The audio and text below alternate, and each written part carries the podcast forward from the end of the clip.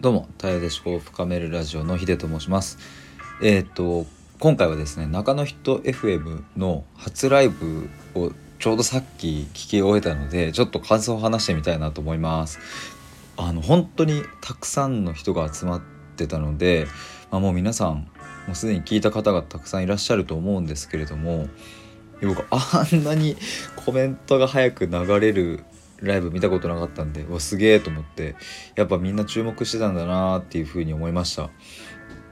で、えー、と今回中野人 FM の、えーとまあ、配信されていたのは、えー、とお二人男性と女性1人ずつで、えー、と大城さんという方とあと梶原さんという方でした。で、えっと、この中野人 FM の中では、えっと、呼び方をえっ、となんだっけえっ、とかじちゃんとえっ、としろしかという名前で、えやられるということでなんかあの本当にリスナーさんというかこのユーザー側と、うん、近近い距離感で、えやるみたいな感じで、え話されていてでとても本当に素敵な声で素敵な話し方で本当に楽しく聞かせていただきました。なんかまあこれは前々からいろんな人が言ってたかもしれませんが、えっと、僕もやっぱこのスタイフは普通に好きで、えー好きで使ってるというか使ってみてすごく僕はなんか自分が楽しめているし本当に、うん使ってみて好きになって、えーだから本当に感謝してたんですけれどもまあ改めてああいうなんか場所があるとまあ初めていつもありがとうございますっていうコメントを 運営さんに投げてまあきっとそれがもしかしたらあの視界の片隅に入ってくれていたら嬉しいなとかって思ったんですけれども本当に、えー、と12時から30分のライブ楽しく聞かせていただきました。まあ、今後はきっとああいう場所で、まあ、お話されてましたけれどもその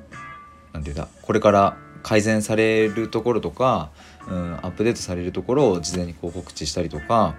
まあ、あとはああいう場所からこう改善点を吸い上げて、まあ、それをこう反映していくみたいなこともされるんだろうなというふうにはあまあされるんっていう感じで話していましたので、まあ、そこはすごく、え楽しみだなというふうに思います。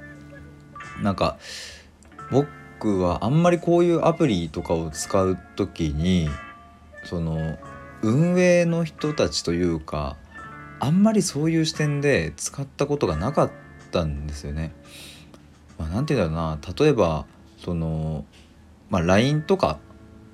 Twitter とか、うん、Facebook とかまあそういうのは、まあ、ちょっとあまりにも規模が大きすぎるんでもうもうなんかあんまりあれかもしれないですけどももう少しこうちっちゃめなアプリとかを使う時にまあそれが実際に裏でえっ、とエンジニアさんたちが頑張っていてでそれをこうね企画する人がいたりとかデザインする人たちがいたりとかまあそれこそトップの人社長がいたりとかってあんまりそういうことって、うん、想像してなかったんですけども、まあ、スタイフを自分がこれだけ使っているからこそそこに意識がいったしなんか初めてそういうことを考えたなっていうふうに思いました。まあ、もちろん、まあ、この世の中にある全てのサービスが人が作っているので、まあ、そこにはいろんな思いがあったりいろんな試行錯誤が ある、まあ、それはそうなんですけどもやっぱり自分がこうユーザーだったりまあ一応お客さんっていうふうに言われる側のサービスを受ける側の立場だとついついついついっていうかそこってあんまり想像ができないっていうかしてなかったなって思いますがやっぱり改めてこういうアプリ一つ取ってみても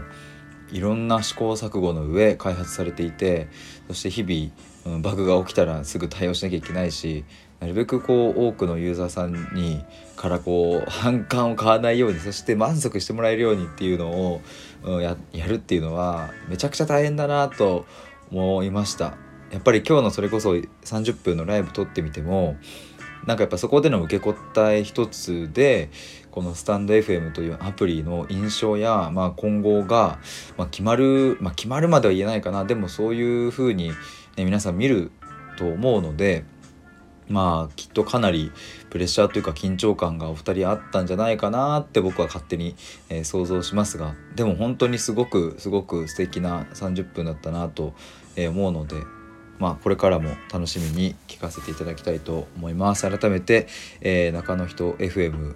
のえっ、ー、と解説おめでとうございますということでいつもありがとうございます。これからもよろしくお願いします。ということでえっ、ー、と感想についてのお話でした。以上です。